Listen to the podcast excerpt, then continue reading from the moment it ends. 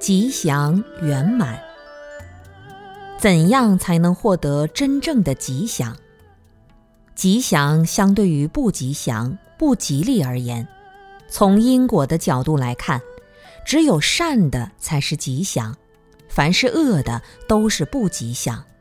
所以，吉祥的核心思想是改恶向善，也就是以生的恶法令它断灭，未生的恶法不令他升起；已生的善法令他增长，未生的善法令他升起。这四种正念的修学，就是一种吉祥的趋势。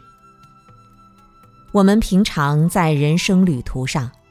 谁都希望生活更加称心，希望自己的人生更加顺利吉祥。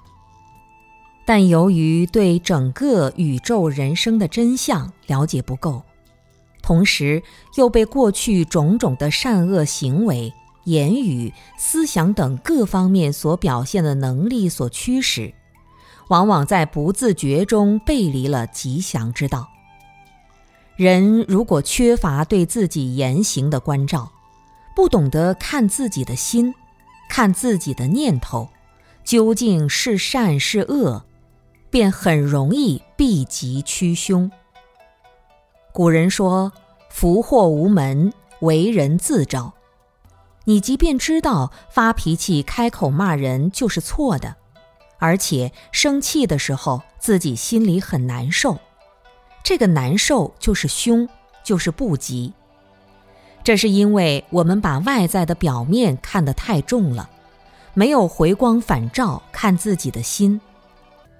我们学习圣贤的经典，就是要学习圣人的智慧，深入的了解哪些行为是吉祥的，哪些行为是不吉祥的，不断的修正行为，趋吉避凶。